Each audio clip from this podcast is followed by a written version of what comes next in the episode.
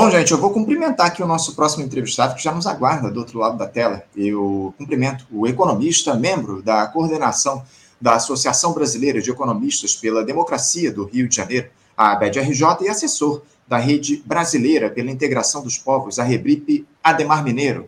Ademar Mineiro, bom dia.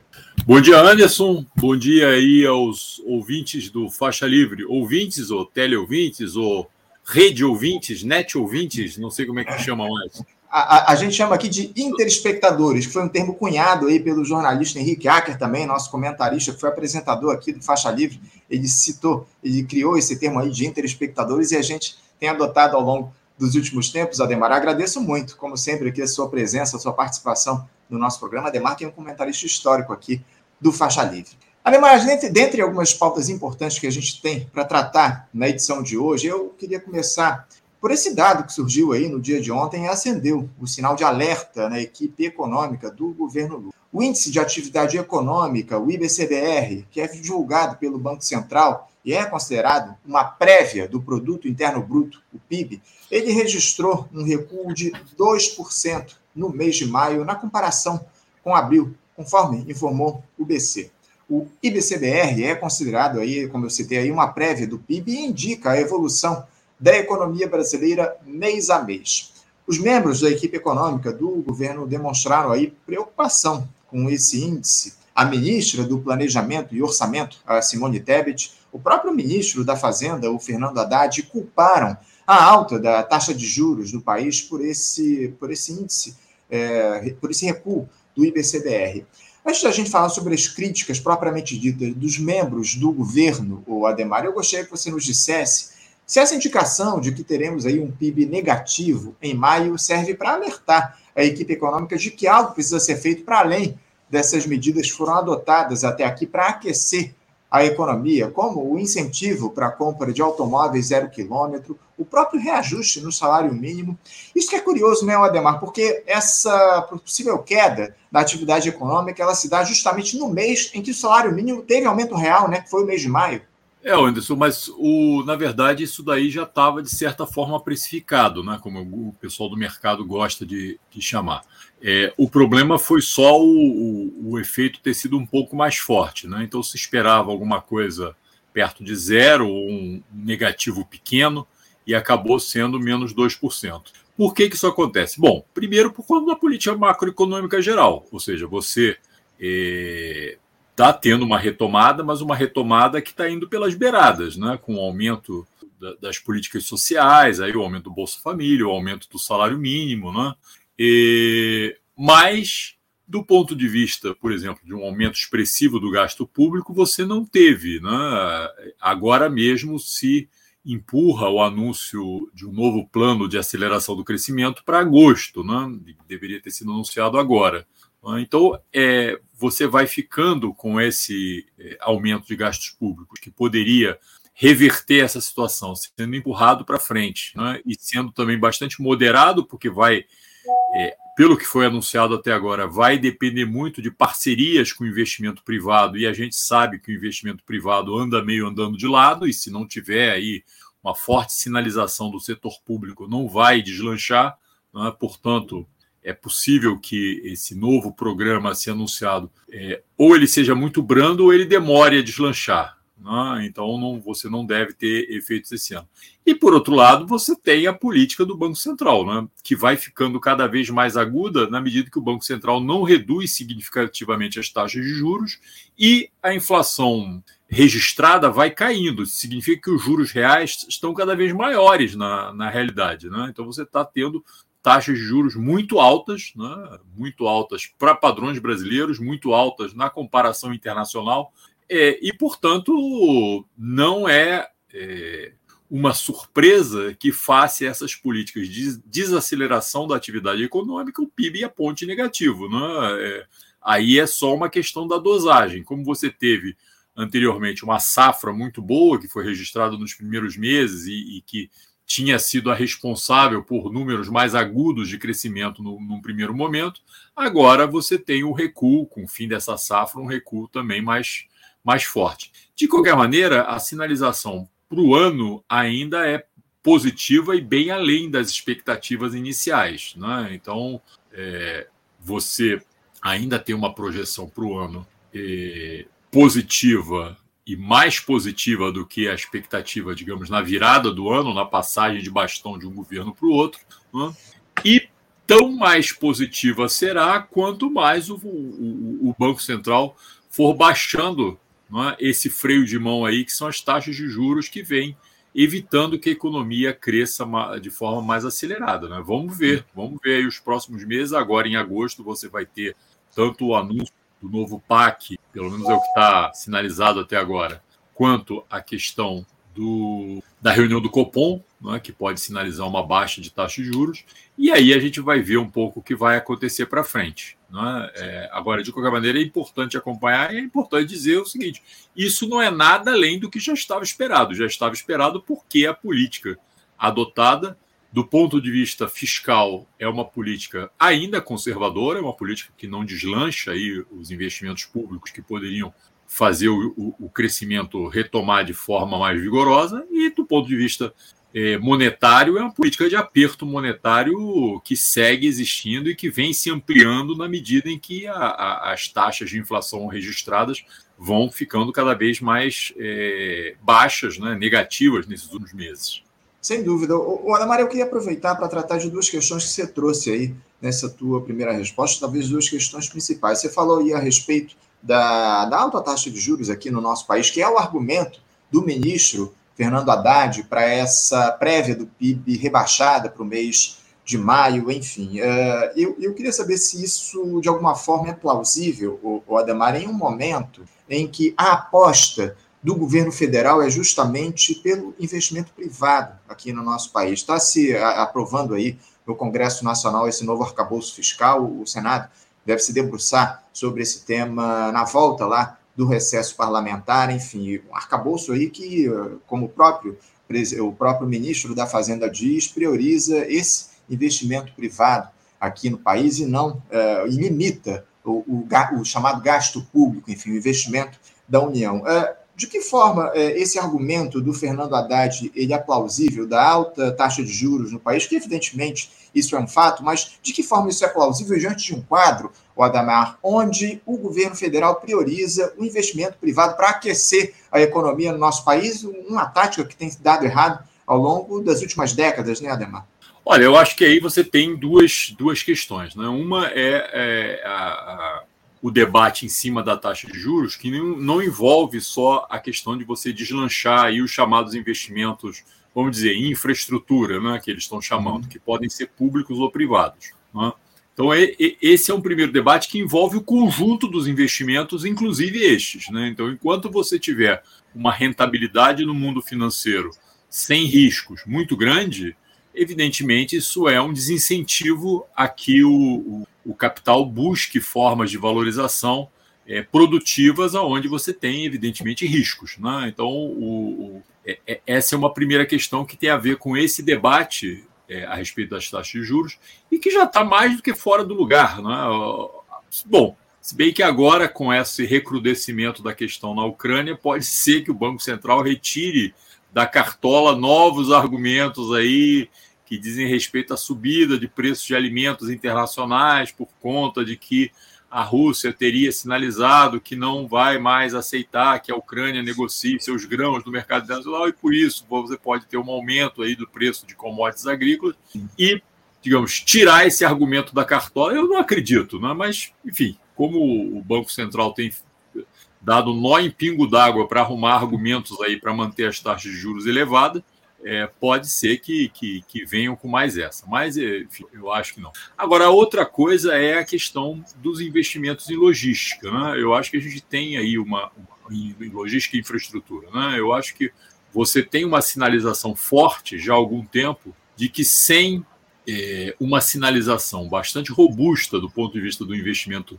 público, robusta não quer dizer apenas sinalizar o caminho, significa colocar é, de fato, recursos né, nesse, nesse caminho. Né? Então, sem que o, o investimento público aconteça, o investimento privado não vem a reboque e não vai liderar o processo. Né? Essa é uma sinalização. o governo tem feito alguns flertes, digamos assim, internacionais a respeito de áreas, tanto investimento em infraestrutura e logística parte dos chineses, quanto agora investimento em respeito à questão da transição energética e é, da questão climática por conta de fundos europeus, norte-americanos e, e, e, canadenses, né? pode ser que alguma coisa é, apareça nessas áreas, né? mas o que você precisa é uma retomada vigorosa. E uma retomada vigorosa não acontecerá se você não tiver um deslanche do investimento público. Né? Então, é, vai ser importante a gente ver nesse anúncio que vai acontecer agora, previsto para agosto, né, de um novo programa de, de investimentos é, visando a aceleração do crescimento. Não sei qual vai ser o novo nome fantasia, PAC 2, talvez, alguma coisa do gênero, mas é, como é que esse investimento vai estar configurado? De qualquer maneira, eu não acredito que se você não tiver uma, é, um investimento público na frente puxando, é? e puxando não só em intenções, mas puxando em aporte de recursos, é?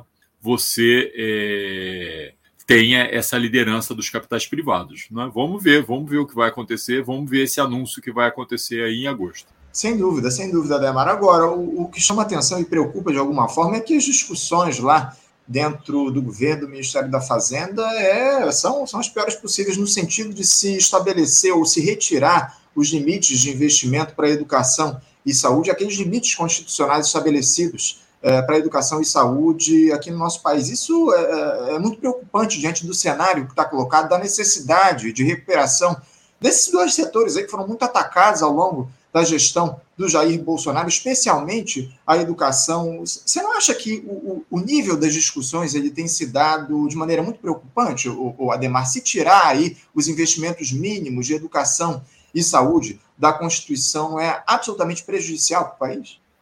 É, eu acho que você vai ter que ver o detalhe, né? Porque você tem aí um, um, um Ministério da Fazenda que, desde que assumiu, tenta brandir aí a bandeira branca em relação ao, ao, que o pessoal chama de Faria Lima, né? Aí aos investimentos puramente financeiros, né? Então o, o governo adotou aí um monstro de duas cabeças, né? em que o presidente Lula, o vice-presidente, até o vice-presidente Temer no Ministério do Desenvolvimento e Indústria e Comércio, né? É, mais recentemente, até a ministra do Planejamento, a Simone Tebet, eles é, têm um discurso mais duro em relação a, a, aos interesses financeiros, né? e o ministro Haddad é o cara que fica sinalizando com a bandeira branca o tempo todo. Né? Então vamos ver até que ponto isso daí é, é uma, uma estratégia né, do, do, do, governo nessa relação e pensa todo mundo do mesmo jeito, mas acabam cumprindo papéis diferentes ou vamos ver até que ponto o Ministério da Fazenda é efetivamente é dominado por esses interesses do, do mundo financeiro. Eu acho que é isso que a gente vai ver nesses, nesses próximos anúncios. Agora, eu acho que cada vez mais tem uma, uma constatação, né, e você já citou aí os, os casos do passado, né, em que cada vez que se sinalizou, isso a gente tem visto desde o governo Temer, na verdade, uhum. com governo Bolsonaro isso também aconteceu, agora acabou passando um pouco é, para debaixo do pano por conta do, do, período da pandemia, etc., né, que acabou é, mudando o rumo da prosa do ponto de vista da discussão econômica. Né? Desde do, no governo Temer isso era mais claro, né, essa, esse é, é chamado aí, né, esse apelo ao investimento do setor privado em processos de parceria, parcerias público-privadas, concessões, como queira chamar, né, esses vários processos, não resultou em nem investimento significativo e nem crescimento efetivo né, nesse período. Então, isso daí mais do que reforçou a ideia de que se você não tiver o setor público pelo menos andando na frente, eu não digo responsável por todo por todo investimento, porque a gente sabe não só dos limites que foram criados do ponto de vista da expansão fiscal, mas também do, do, dos limites existentes também face ao volume de recursos que você pode é, precisar para frente, né? e a gente está falando aí, por exemplo, no processo de é, montagem da infraestrutura que o Brasil foi ficando para trás, e no processo também da transição energética do setor industrial brasileiro são investimentos muito significativos. Né? Talvez o só o setor público não consiga dar conta desse financiamento. Agora, se o setor público não andar na frente, eu tenho certeza de que é, o setor privado é, não vem, não vem e com essa possibilidade de rentabilidade no mundo financeiro vai continuar andando de lado e jogando dinheiro aí no mercado financeiro e ganhando em cima de, de, de taxas de juros, outras aplicações. É, e, é o que a gente tem visto aí com a Faria Lima celebrando o ministro da Fazenda, Fernando Haddad, enfim, ele é, é muito comemorado pelo, pelo, pela turma lá dos endinheirados de São Paulo, como foi citado aqui, enfim, a gente espera, acima de tudo, que o investimento público tome as rédeas aí do desenvolvimento nacional ao longo dos próximos tempos. A gente falou muito sobre é, essa questão da, da, taxa de juros da Selic, e a gente vai ter uma reunião agora, no mês de agosto, no início de agosto, Ademar, uh, e a expectativa é que seja anunciado aí um corte na Selic, na taxa básica de juros, de 0,25 ponto percentual, algo praticamente irrisório diante dos 3,75% da taxa básica adotada pelo BC. Você vê espaço aí para um corte maior pelo Copom, Ademar, diante dos índices que surgem e também da sinalização que o governo tem dado, aprovando medidas aí como o arcabouço fiscal, encaminhando a aprovação dessa reforma tributária. Como é que você vê aí a possibilidade de uma redução da Selic que dê conta das necessidades de desenvolvimento nacional, acima de tudo, de retomada do crescimento do país. Ah, a Selic, com certeza, ela de alguma forma freia esse crescimento. Como é que você vê a possibilidade da, do Copom cortar a Selic num percentual maior do que apenas esses 0,25% que estão no radar aí na próxima reunião no início de agosto, Ademar? Olha, espaço efetivo, espaço técnico há. Né? É, há e muito, né? porque a gente já viu que a, a própria taxa de juros é, real ela foi ficando cada vez maior em função de que a inflação já registra, inclusive, números negativos. Né? Então, uhum. a taxa de juros real, que é a diferença entre a taxa nominal e a inflação, ela vai é, se ampliando. Né? É, então, nesse momento, você tem isso. Então, digamos, o espaço técnico, né? a menos do que eu falei, uma discussão é, esotérica aí sobre os efeitos da, da, da, da guerra na Ucrânia, sobre o corte da, do, do fornecimento de commodities, eventuais subidas de preço, mas a menos dessa discussão que, para mim, me parece muito esotérica nesse momento, né, é, existe margem técnica. Agora, é, eu acho que, digamos, mais do que margem técnica e mais do que a remuneração do setor financeiro que efetivamente está ganhando com, essa, com, essa, com esse processo e essa disputa, existe o que eu chamo também de uma pirraça política do Banco Central. Né? Então, eu usaria esse termo. Existe uma certa pirraça política. O Banco Central, evidentemente, é, foi indicado, né? você teve esse processo da, da independência do Banco Central, não é? a lei aprovada aí no último ano do governo Bolsonaro, não é? que é, colocou aí um, um, presidente do Banco Central que vai ficar ainda, digamos, os primeiros dois anos do, do novo governo, é? e é, ele vem demonstrando é?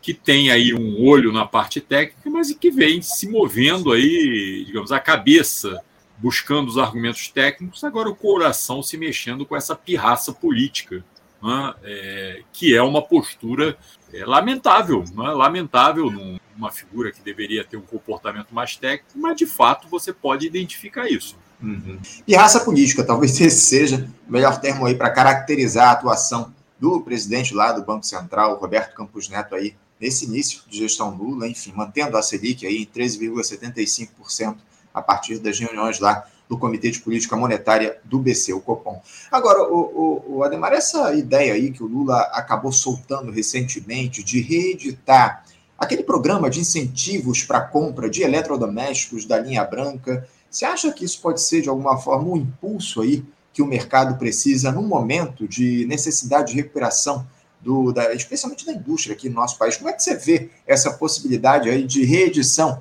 desse programa de incentivo aí para a compra de eletrodomésticos da linha branca diante do cenário que está colocado, Ademar? Olha, esse programa, assim como o que foi feito aí em relação ao, aos carros, isso. eu entendo como ah, tratamento de UTI, ou seja, para não deixar o paciente morrer face à pressão que provavelmente o, o governo está recebendo é, dos setores da área de indústria, também dos sindicatos de trabalhadores na área de indústria, que estão vendo uma situação dramática é? frente a, a, a, essa não retomada da economia. Então, digamos, o, os elementos mais estruturais que eu acho são questão do aumento do salário mínimo, o aumento aí do, do valor dos programas sociais, como Bolsa Família, né? é uma ainda incipiente, mas não, dá para não deixar de citar uma retomada do emprego. Né? Esse programa agora de renegociação de dívidas, que pode dar é, oportunidade a que as pessoas voltem a recorrer a crédito, né? tudo isso, digamos, são elementos de mais longo prazo que podem, aí sim, eu acho, fazer uma diferença mais estrutural.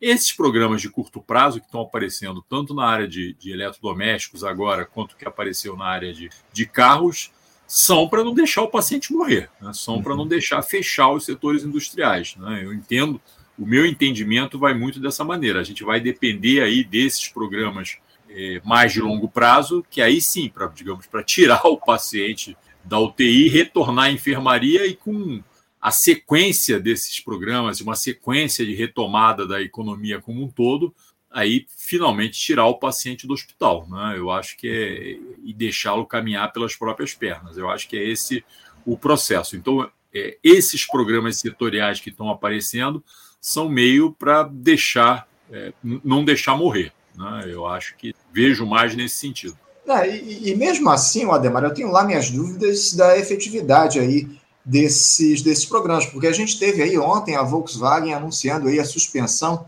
de 800 contratos lá na fábrica de Taubaté pelos próximos dois meses, mesmo depois aí da adoção desse programa de governo aí de redução dos preços dos automóveis zero quilômetros, enfim, esse programa que foi encerrado recentemente, enfim, mesmo assim a Volkswagen parece que ela vai adotar essa medida de corte do, das vagas aí de trabalho ao longo dos próximos tempos, dos próximos tempos. Até mesmo esse tipo de programa ele é muito limitado diante da necessidade que está colocada aqui no nosso país. Eu também, eu considero aí muito problemático. Ah, acima de tudo, é, como você muito bem citou, parece que é um, um programa emergencial que ainda assim tem lá as suas limitações. Mas eu queria tratar com você também, Ademar, a respeito do início, no dia de ontem, naquele programa de renegociação de dívidas implementado pelo governo Lula, o, o Desenrola. Ele foi criado aí justamente para promover um mutirão de renegociação das dívidas das pessoas físicas aqui no nosso país. A ideia central é tirar essas pessoas da lista de negativados e retomar o potencial de consumo da população, permitindo a adoção de crédito na intenção de movimentar a economia. A estimativa lá do Ministério da Fazenda é de que, de que quase 70 milhões de pessoas sejam beneficiadas por esse programa.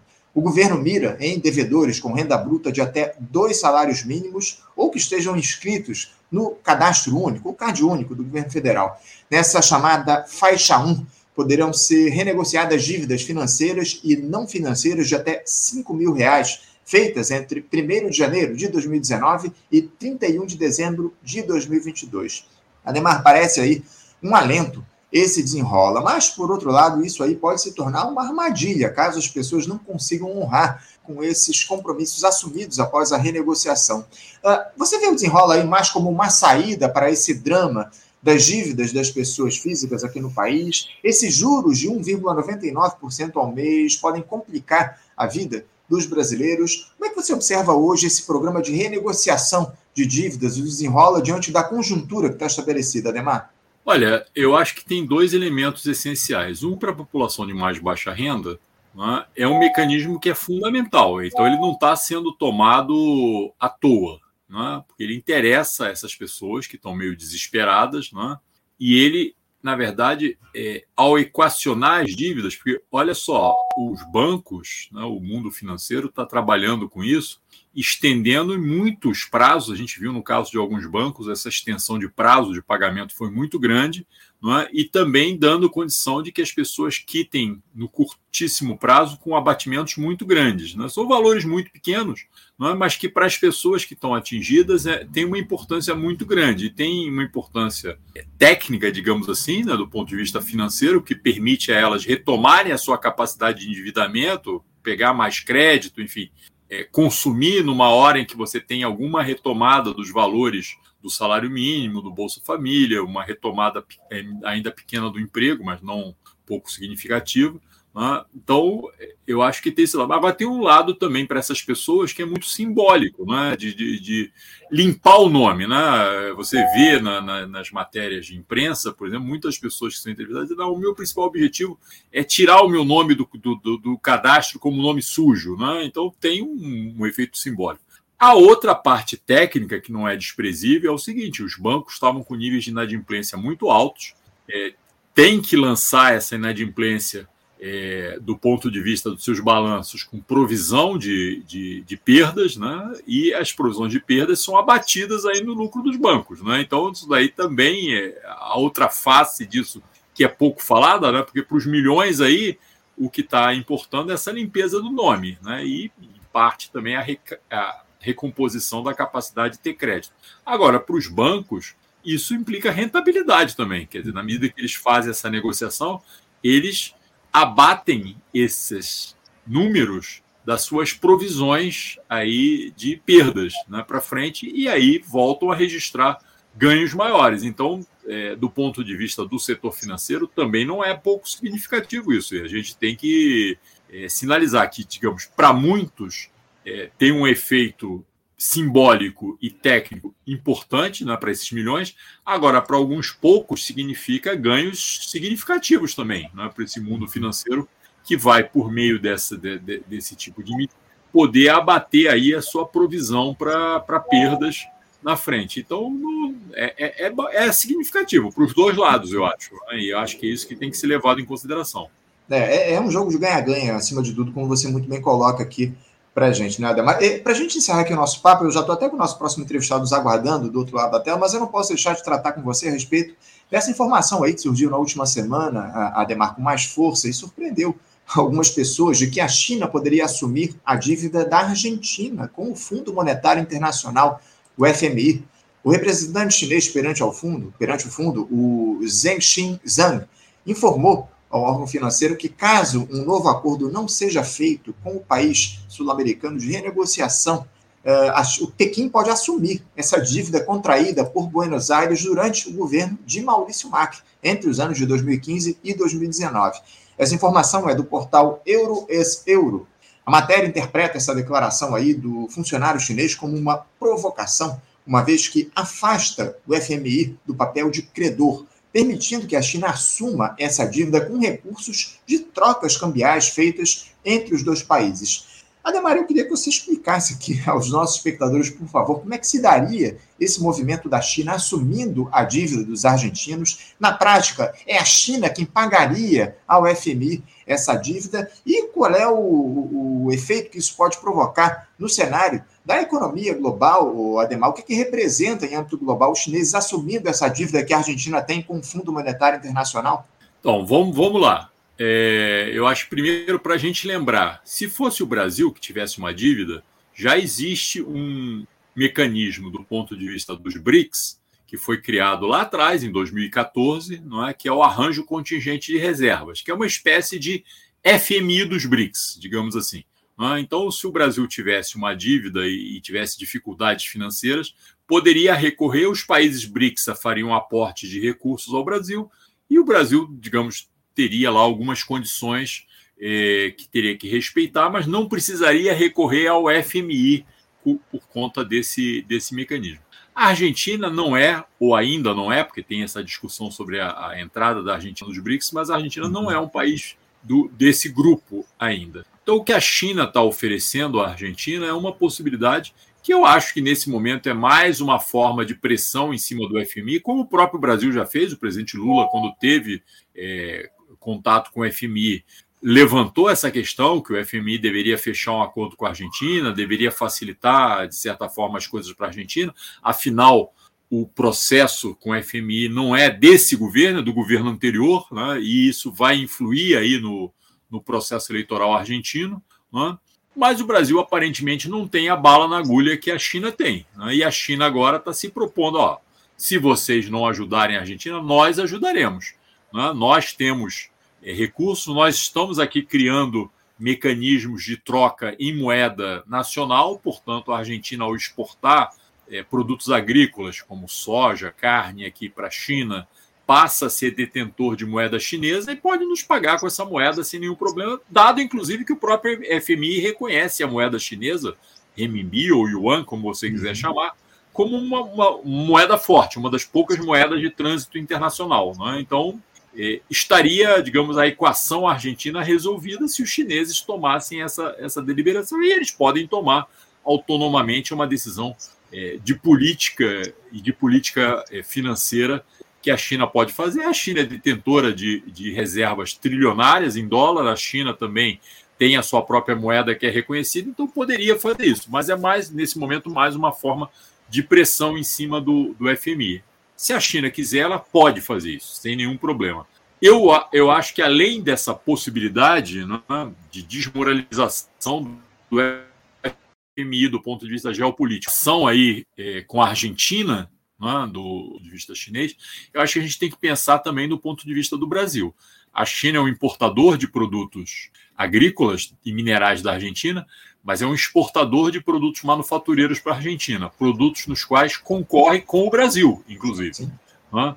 Então, nessa situação em que a China, digamos, quebrasse esse galho, um galho bilionário né, para a Argentina, a gente teria que ver quais os compromissos implícitos nesse tipo de negociação que poderiam, por exemplo, significar perda de mercados do ponto de vista do Brasil em produtos manufaturados para a Argentina. Né? Então, eu acho que a gente tem que também ficar atento nessa situação.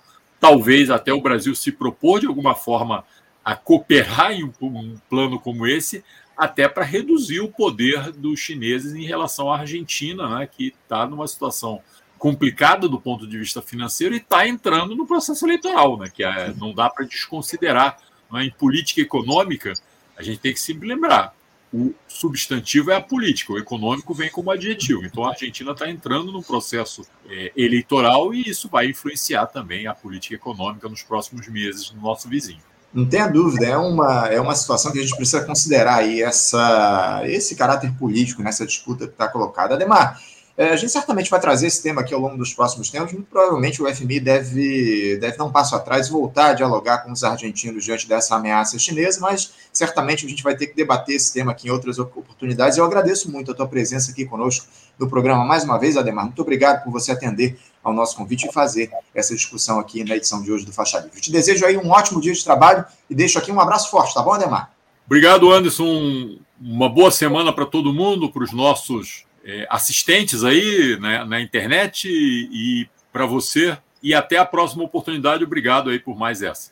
Eu que agradeço, Ademar. Um abraço forte. Até a próxima. Conversamos aqui com Ademar Mineiro. Ademar, que é economista, comentarista histórico aqui do nosso Faixa Livre e também é membro da coordenação da Associação Brasileira de Economistas pela Democracia aqui do Rio de Janeiro, a ABED-RJ, e assessor da Rede Brasileira pela Integração dos Povos, a Rebrip, tratou aí um pouco a respeito do cenário da economia aqui no nosso país, falou desse, dessa, desse tema relativo aí à possibilidade da China assumir a dívida da Argentina com o FMI, enfim, tema importante, temas importantes que o Ademar trouxe aqui para a nossa discussão do dia de hoje no Faixa Livre.